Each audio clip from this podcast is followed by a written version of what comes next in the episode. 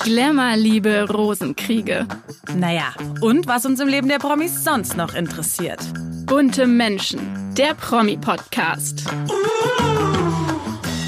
Hallo und herzlich willkommen zu einer neuen Folge Bunte Menschen. Ich bin Lilly Burger, Redakteurin bei Bunte. Am 7. Januar musste sich die Welt von Fußballlegende Franz Beckenbauer verabschieden. Und heute blicken wir nicht nur auf das Erbe des Kaisers, sondern auch auf die Dramen seines Lebens. Bevor wir uns aber der großen Sportikone zuwenden, schauen wir diese Woche, was in der Adelswelt und in Hollywood sonst noch so los war. Werbung Schlafen wie die Stars. Das geht bei unserem heutigen Partner Hotel Zoo Berlin. Schon in den 50er und 60er Jahren gingen Schauspielgrößen wie Marlene Dietrich, Romy Schneider und Grace Kelly auf dem roten Teppich des damaligen Hotels Zoo ein und aus. Und auch heute geben sich die Stars hier die Klinke in die Hand. Ob Brad Pitt, Kate Hudson oder Orlando Bloom. Sie alle haben schon mal im Hotel Zoo Berlin übernachtet und das Grace Restaurant für sich entdeckt. In den exklusiven Zimmern und Suiten wohnt man mit Blick auf den traditionsreichen Kudamm Amsterdam oder schaut über die Dächer von Berlin. Wenn auch ihr eine exklusive Nacht wie ein Star verbringen wollt, dann ist jetzt die perfekte Gelegenheit. Denn mit unserem Code Bunte15 gibt es für euch bis zum 30. April 2024 15% Rabatt auf eure Buchung. Den Code könnt ihr auf www.hotelzoo.de einlösen. Hier findet ihr auch alle weiteren Infos zu den Zimmern und dem Grace Restaurant.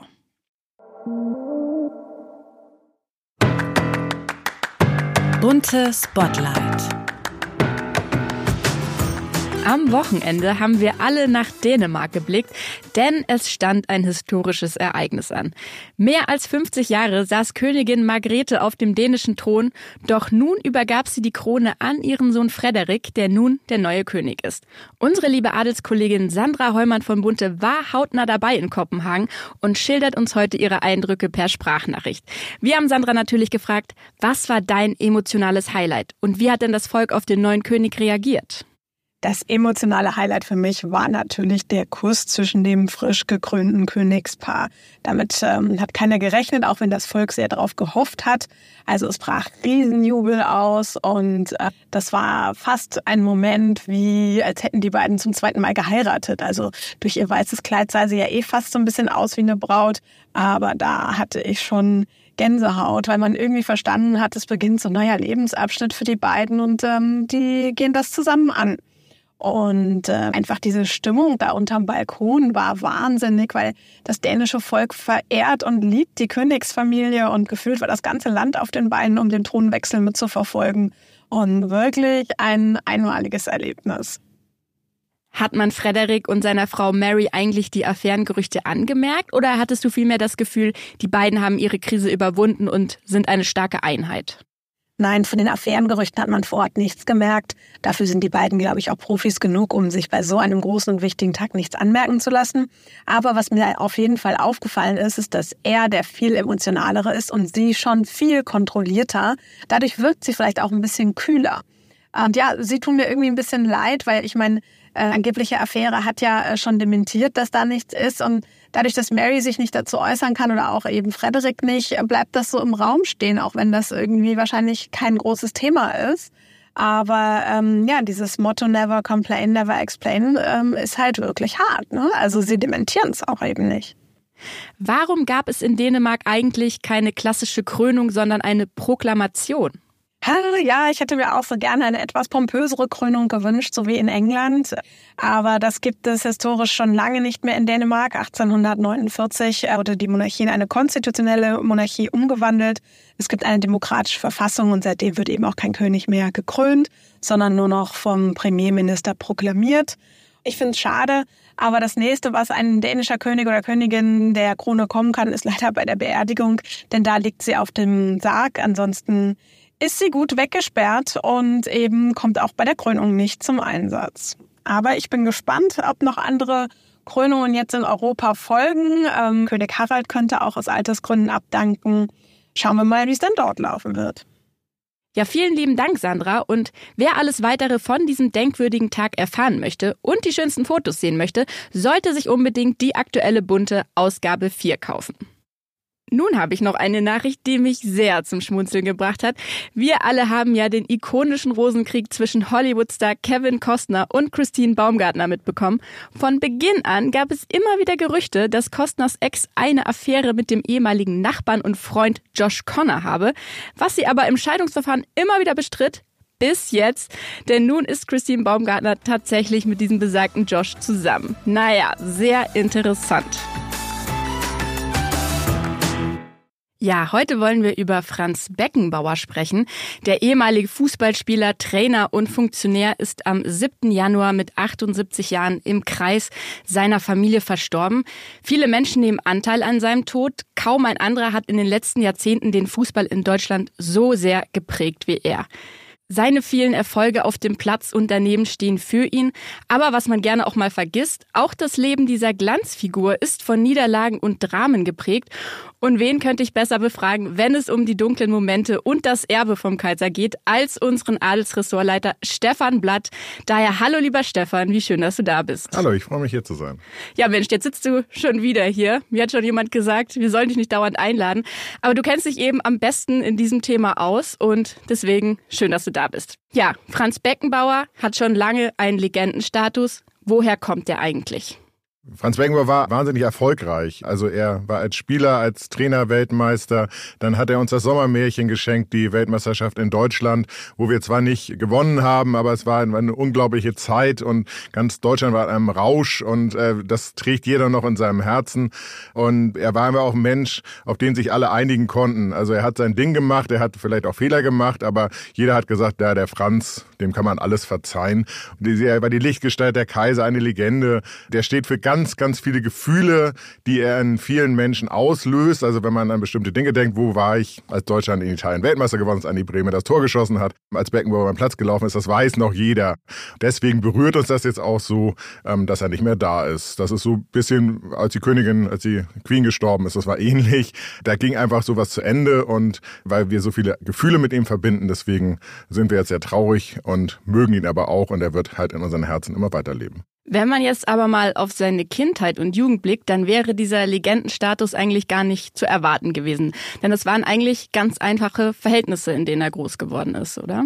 Ja, er ist in München groß geworden. Er hat direkt gegenüber einem Fußballplatz gewohnt. Sein Vater war Postbeamter, also so, so ganz solide, bürgerlich. Er hat noch einen älteren Bruder. Und dann hat er halt Fußball gespielt, wie wahrscheinlich hunderttausende andere Jungs auch. Aber dann irgendwann wurde gemerkt, das ist ein Jahrhunderttalent. Und heute durchlaufen die ja irgendwie Fußballschulen, Internate und sonst was. Das gab's alles da noch so nicht. Er hat mit ganz viel Spaß angefangen und hat sich dann nach oben gearbeitet. Aber das quasi aus dem Sohn dieses Postbeamten auf einmal einer der berühmtesten Männer der Welt wird, das war natürlich nie zu erwarten. Über seine Mutter Antonie hat er ja auch mal zu Bunte gesagt, sie sei die wichtigste Bezugsperson in seinem Leben gewesen. Lag es auch daran, dass die Beziehung zu seinem Vater nicht so gut war? Ja, sein Vater war halt Kriegsgeneration und die haben viel erlebt und waren nicht so, ja, konnten dann auch nicht so wirklich Gefühle zeigen und ähm, da hat er offensichtlich ein besseres Verhältnis zu seiner Mutter aufgebaut. Sein Vater war auch älter als seine Mutter und ist auch schon 1977 gestorben und danach war dann halt seine Mutter alleine und dann hat er sich mit seinem Bruder Walter, haben die drei so eine Wagenburg gebildet und immer viel zusammen gemacht und sie haben sich gekümmert und, und das hat die alle zusammengeschweißt und dass seine Mutter dann auch gestorben ist, das war ganz schrecklich für ihn, weil es, es gab diese, diese Dreierfamilie ähm, neben seiner, neben seinen Kindern und seinen Frauen. Seine Mutter scheint ihm auf jeden Fall auch ein gutes Frauenbild vermittelt zu haben, denn die haben in Franz Beckenbauers Leben ja auch immer eine große Rolle gespielt.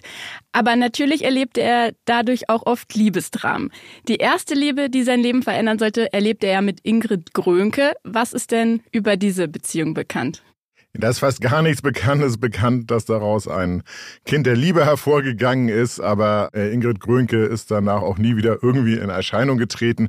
Das Komische ist aber, dass alle Frauen, egal was da passiert ist, finden ihn immer noch toll, denn es leben ja nicht mehr alle. Also keine seiner Frauen hat jemals ein böses Wort über ihn verloren. Und deswegen scheint er doch, e, egal, auch wenn er vielleicht von einer Frau zur nächsten gegangen ist und das vielleicht auch immer nicht super geendet hat, irgendwie haben sie ihn alle lieb immer noch. Ja, dieses Kind der Liebe, das du gerade angesprochen hast, das ist der Thomas, sein erstes uneheliches Kind sozusagen, das er schon bekommen hat, als er 17 Jahre alt war. Also er ist mit 17 Vater geworden. Aber auch diese Situation hat sich eigentlich relativ schnell in Wohlgefallen aufgelöst, denn er hat dann die Sekretärin Brigitte Wittmann kennengelernt. Die hat er 1966 geheiratet und die hat den Thomas auch sofort mit in die Familie aufgenommen. Und ich glaube, generell hatte Franz Beckenbauer viel von seinem guten Image auch seiner Brigitte zu verdanken, oder? Oder? Ja, natürlich, das war eine ganz wichtige Phase für seine Karriere und er ist ja relativ schnell dann dann quasi vom Unbekannten in die Höhe geschossen worden, war Nationalspieler, hat Erfolge gefeiert, hat sich dicke Autos gekauft und so und da kann man auch mal schnell abstürzen. Also da muss man geerdet bleiben und sie hat dafür gesorgt, dass er geerdet bleibt, dass er nicht zu viel Blödsinn macht. Also er hat viel Blödsinn gemacht, aber nicht zu viel Blödsinn macht und immer wieder einen sicheren Hafen hat, wo er zurückkommt, weil andere seiner Mitspieler, die haben das nicht so geschafft und das ist auch, ein, sagen wir mal, ja, das war sehr wichtig für seinen Erfolg, dass er da jetzt nicht überkandidelt geworden ist und ähm, abgehoben ist, und sondern er ist dank seiner Frau immer auf dem Boden geblieben. Ja, ich glaube, die Beziehung zwischen den beiden kann man wirklich als große Liebe deuten. Ich meine, sie hat sich ja auch extra für ihn scheiden lassen und dann haben sie ja auch die zwei gemeinsamen Söhne bekommen, Stefan und Michael. Und wir haben gerade schon angedeutet, er hat sich dann zu diesem weltmännischen Gentleman während dieser Beziehung entwickelt. Was machte denn dieses Weltgewandte bei Franz Beckenbauer aus? War das so, dass er in einem Werbespot sagen konnte, Kraft in den Teller, Knorr auf den Tisch? Oder gab es da noch mehr? Ja, das Weltmännische war, man, man muss sich die, die Zeit damals vorstellen. Die 70er Jahre waren die Zeit, wo, wo die großen Unternehmen Sportler als Werbeträger entdeckt haben. Äh, da hat zum Beispiel auch die Skilegende Rosi Mittermeier einen, einen Millionenvertrag mit einer US-Agentur geschlossen und wurde, wurde dann für Werbung eingesetzt, äh, also als Testimonial, dass sie der Veranstaltung war und sowas. Und ja, dann hat man auch erkannt, dass man mit Beckenbauer, ähm, wo Beckenbauer draufsteht, das kaufen die Leute. Und dann wurde er quasi zu einer Werbelegende auch neben der Fußballlegende. Und man hat ihm das alles abgekauft, weil er immer so ehrlich war. Er hat, er hat auch, hoffe ich mal, irgendwas vermeintlich Blödes gesagt, aber das ist halt menschlich. Und dann hat er wieder was Tolles gesagt. Und, und er war nicht so, wenn man sich heute ein Interview mit einem Fußballer nach dem Spiel anschaut, dann kann man schon genau sagen, welchen Satz er sagt. Und da passiert nicht viel. Aber damals ging es halt noch richtig ab und da wurde noch Tacheles geredet und das haben seine Fans geliebt und das haben auch die Leute geliebt, die dann die Produkte gekauft haben, die er beworben hat. Aber weltmännischer Gentleman hin oder her, 1977 hat er nicht gerade vorbildlich gehandelt, denn er hat Brigitte für eine andere verlassen, nämlich für die Sportfotografin Diana Sandmann. Und die hatte als einzige Langzeitliebe nicht zum Altar geführt. Woran lag das wohl? Ja, die hatte so ein bisschen Pech. In dieser Zeit war er sehr erfolgreich, aber die Karriere ging schon ein bisschen zu Ende. Und dann ist er ja nach New York gegangen, hat nochmal einen Millionenvertrag mit Cosmos New York geschlossen. Und da war das erste Mal, wo er eigentlich so ein bisschen abgehoben ist, muss man sagen. Also Cosmos New York hatte so Megastars eingekauft, also Beckenbauer und irgendwelche Brasilianer und, und hatten so eine Truppe der Megastars und die haben halt jeden Abend zusammen, die mussten auch nicht wirklich gut Fußball spielen, weil das ging darum, dass, dass da halt Weltstars auf dem Platz standen, die eigentlich schon im Rentenalter sind oder sich dem Rentenalter nähern. Und da war dann so eine Zeit, da ist er so ein bisschen ja, so ein bisschen abgehoben und äh, hat so wirklich, da passte dann halt irgendwann so eine Langzeitbeziehung und Ehefrau und so, das passte so nicht in sein Leben rein. Und sicherlich, wenn er hier geblieben wäre, hätte sie sofort geheiratet. Dann hat er sich aber doch nochmal geerdet, denn zwei Jahre nach der Trennung von Diana Sandmann hat er dann 1990 nochmal geheiratet, und zwar die DFB-Sekretärin Sibylle Weimar. Aber dann sorgte auch hier das Eheende am Ende nochmal richtig für Aufsehen. Wie kam es dazu? Ja, das war so ein bisschen äh, so ein Boris Becker-Moment, der auch nochmal sagen wir mal, ein, ein Kind der Liebe gezeugt hat, äh, auf spektakuläre Weise. Und Franz Beckenbauers Geschichte ist so ein bisschen ähnlich. Man erzählt sich, also ob das jetzt wahr ist, dass er auf der Weihnachtsfeier mit Heidi was angefangen hat und dass dann neun Monate später ein Kind zur Welt kam. Was da genau passiert ist, weiß keiner, aber das Ergebnis war, Er hat seine Frau verlassen und er hat mit ähm, Heidi seinen Sohn Joel, der vermeintlich auf der Weihnachtsfeier irgendwie entstanden ist, bekommen und danach noch ein Kind, dann insgesamt sein fünftes, Francesca. Und das war so ein bisschen sein Glück, weil Heidi, die ist jünger und die hat ihn dann in seinen letzten Lebensjahren sehr umsorgt und ihm sehr viel Liebe gegeben. Also er hatte immer das Glück, dass er zur, zur richtigen Zeit immer die richtige Frau an seiner Seite hatte, die er gebraucht hat. Also irgendwie hat er das immer geschafft. Es war für die natürlich doof, weil man wünscht sich ja immer die ewige Liebe und, und dass, dass es für ein Leben lang hält. Aber für Franz Beckenbauer, der hat immer, ja, der hat gemerkt, ich brauche zu dem und dem Zeitpunkt das und dann nehme ich mir das. Und da ich die, die Lichtgestalt bin, ähm, ist das auch kein Problem. Also das ist so ein bisschen schwierig, aber da er mit allen ja noch irgendwie gut ausgekommen ist, kam es nie jetzt zu einer großen Schlammschlacht oder Rosenkrieg oder sowas. Aber so war er halt und ja, dafür liebt man ihn auch so ein bisschen. Aber nochmal kurz zum Kennenlernen mit Heidi. Die war nicht zufällig auf dieser FC Bayern Weihnachtsfeier, oder? Nein, die war natürlich eine Arbeitskollegin und sie passte ja auch so ein bisschen, also es war sein Typ und ja, Franz Beckenbauer war schon immer sehr umtriebig, also es gibt bestimmt noch sehr viele Frauen, von denen wir überhaupt nichts wissen.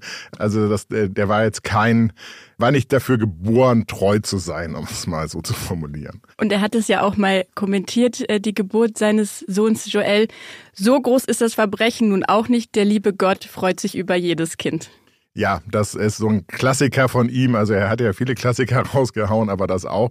Und äh, das war halt auch genau das, äh, als er diesen Satz gesagt hat, jeder, jeder, man hätte sich ja aufregen können, er betrügt seine Frau und eine Riesenwelle machen und sowas. Und da hat jeder gesagt, naja, der Franz. Und dann war alles gut.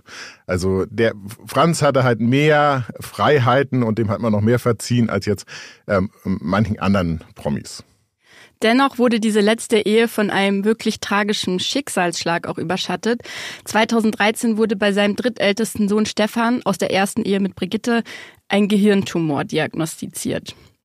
Ja, das war vermutlich die schwerste Zeit für Franz Beckenbauer. Er hat sich auch nie wieder von diesem Schicksalsschlag erholt. Er, er hat um seinen Sohn gekämpft. Er, er war natürlich als, als Franz Beckenbauer, konnte er jeden Arzt der Welt anrufen. Das hat er auch gemacht und hat versucht, seinem Sohn zu helfen.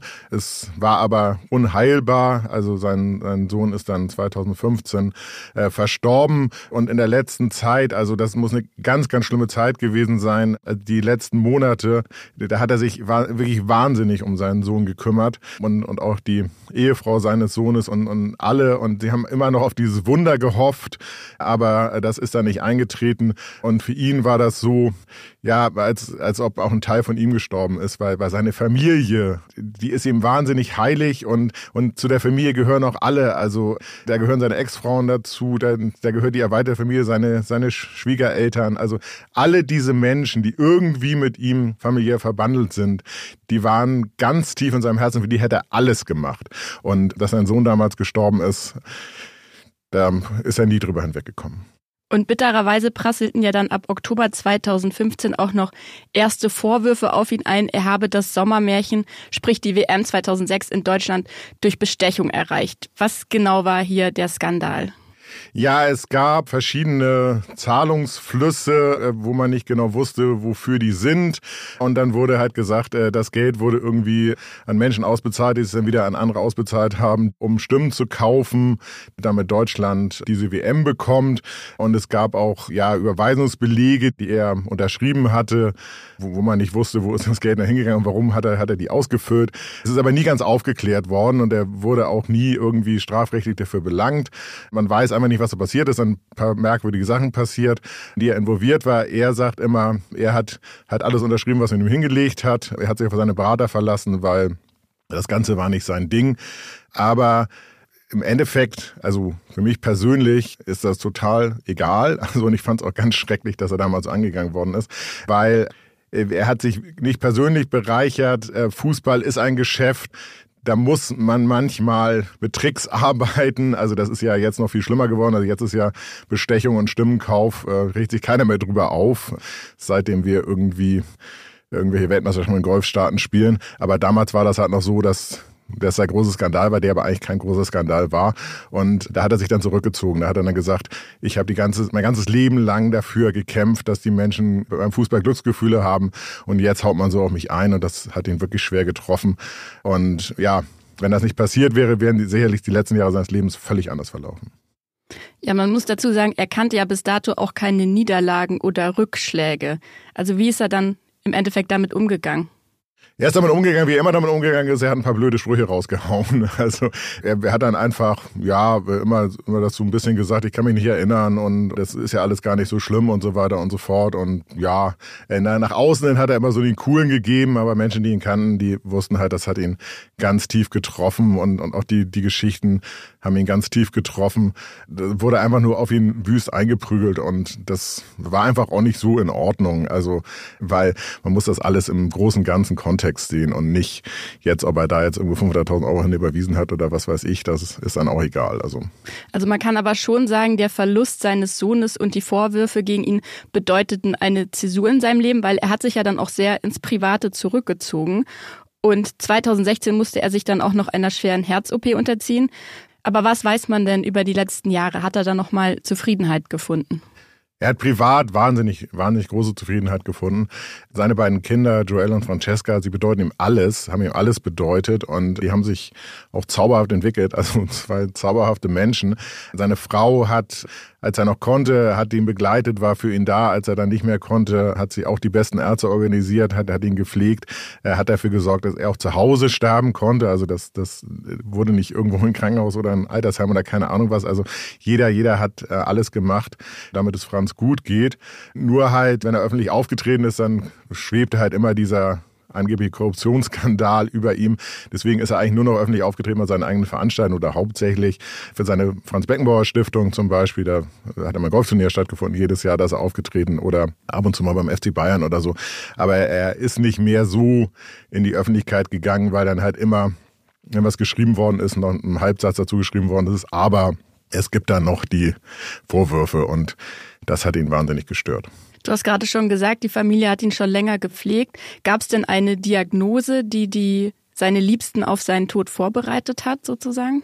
Ja, sie wussten im Prinzip seit ungefähr zwei Jahren, dass er jetzt nicht mehr 90 wird. Also um das mal sozusagen, seit, seit ungefähr einem halben Jahr wusste man, dass er wahrscheinlich 2024 äh, sterben wird. Er hatte Parkinson und eine beginnende Demenz und durch diese Krankheit musste er immer wieder ins Krankenhaus und, und er hatte dann immer wieder Begleiterscheinungen wie Lungenentzündung und sowas.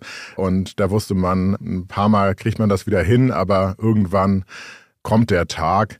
Und deswegen hat auch Heidi versucht, ja, ganz viel für ihn da zu sein, hat auch alles andere abgesagt, hat fast nichts mehr gemacht. Auch sein Sohn Joel, der eigentlich dann nach München ziehen wollte, ist dann wieder zurück zum Mami und Papi gezogen. Francesca ist auch sehr häufig vorbeigekommen, weil sie halt nochmal die, diese Zeit genießen wollten, also sofern man die genießen kann, aber auch um, um später nicht zu sagen, wir haben da irgendwas verpasst mit Papi oder mit meinem Mann.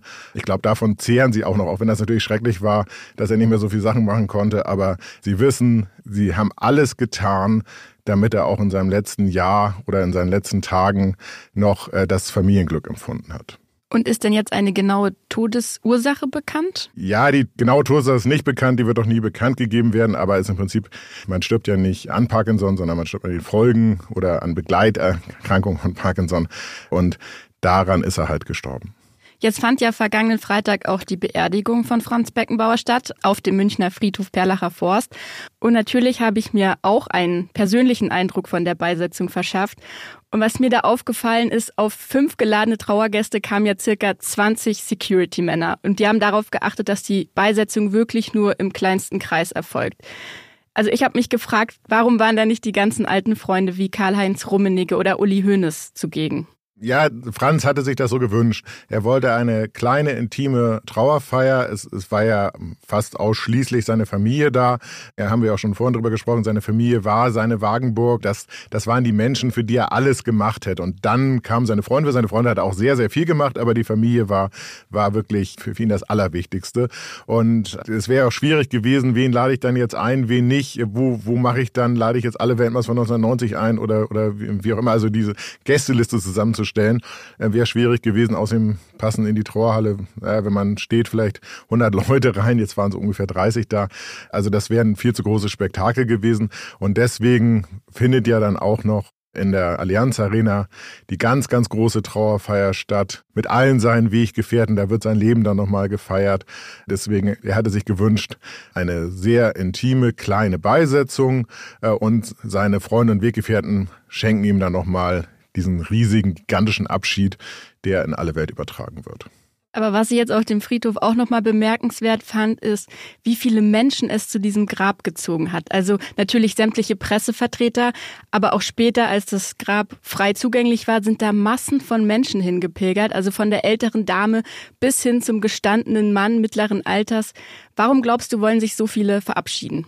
Ja, mit Franz Beckenbauer stirbt auch so ein bisschen ein, ein Teil von einem selbst. Also er gehörte zum Leben dazu. Also äh, Franz Beckenbauer ist neben vielleicht Boris Becker äh, und Steffi Graf ist einfach der berühmteste Deutsche. Also wenn man irgendwo nach Grönland geht und sagt Beckenbauer, dann sagen, ah, alle Franz Beckenbauer. Also den kennt jeder. Und steht auch für die heile Welt, weil er ist ja so diese Nachkriegsgeneration, die die auch für das, das Wirtschaftswunder gesorgt hat, der eine Geschichte erzählt. Ich, ich kann es schaffen vom kleinen Sohn des Postbeamten zum, zum, zum Weltstar. Und er ist ja natürlich auch jetzt einer der ersten Super-Promis dieser Nachkriegsgeneration. Er ist ja 78 Jahre alt geworden, also er hätte ja theoretisch noch, noch, sagen wir mal, wenn er, halt wie die Queen noch irgendwie 20 Jahre leben können.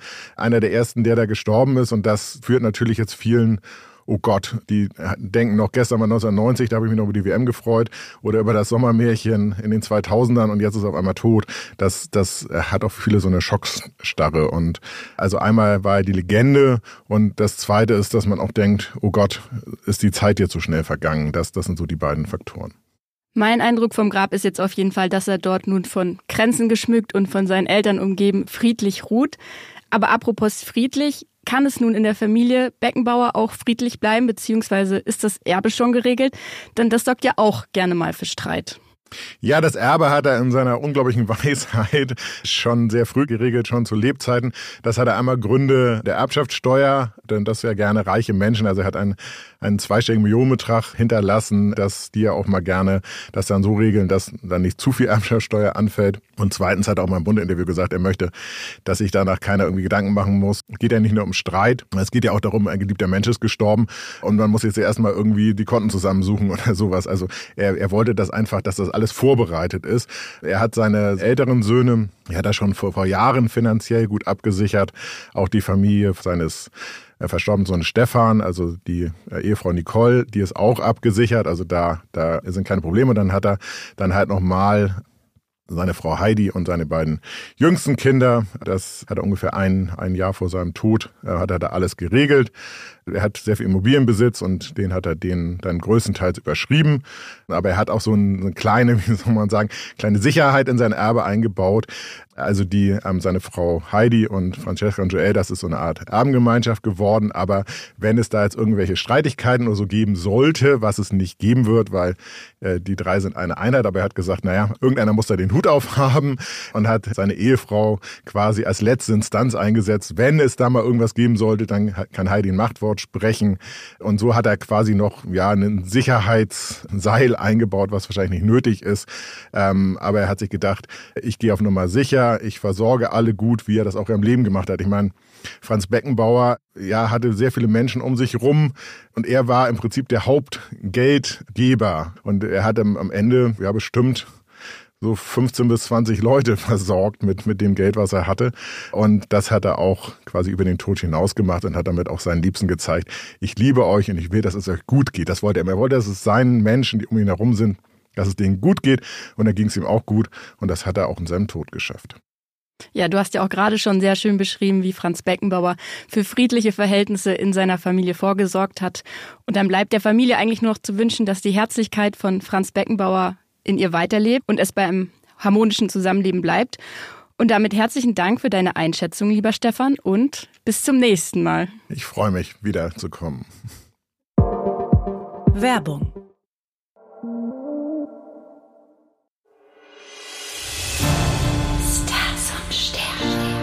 Moderatorin und Nachrichtensprecherin Judith Rakers hat jetzt verkündet, dass sie nach unglaublichen 19 Jahren mit der Tagesschau aufhört.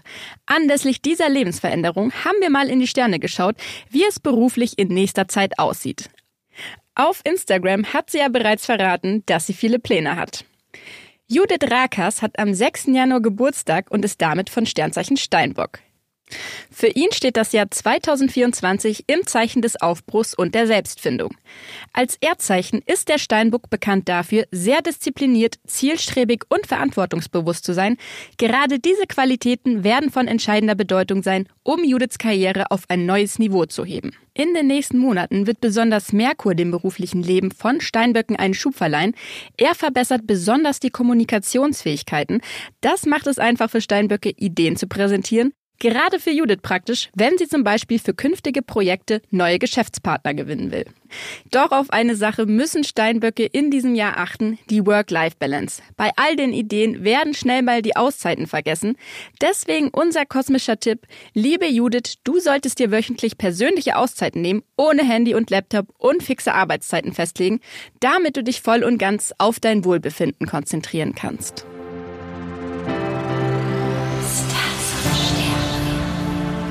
Das war's auch schon wieder mit einer neuen Folge Bunte Menschen. Ich hoffe, sie hat euch gefallen. Abonniert uns auf Apple Podcasts, Spotify und Co., damit ihr keine Folge mehr verpasst. Und wenn ihr Anregungen oder Wünsche habt, schickt uns gerne eine Mail an buntemenschen.burda.com oder per Direct Message auf Instagram an bunte-magazin. Und damit bis nächste Woche. Tschüss! Und wir haben noch einen Podcast-Tipp für euch. Es wird ein bisschen spicy und nur was für HörerInnen über 18. Bei Oh Baby, dem Podcast für besseren Sex, quatschen Leo und Josi nicht nur wöchentlich über ihr eigenes Liebesleben.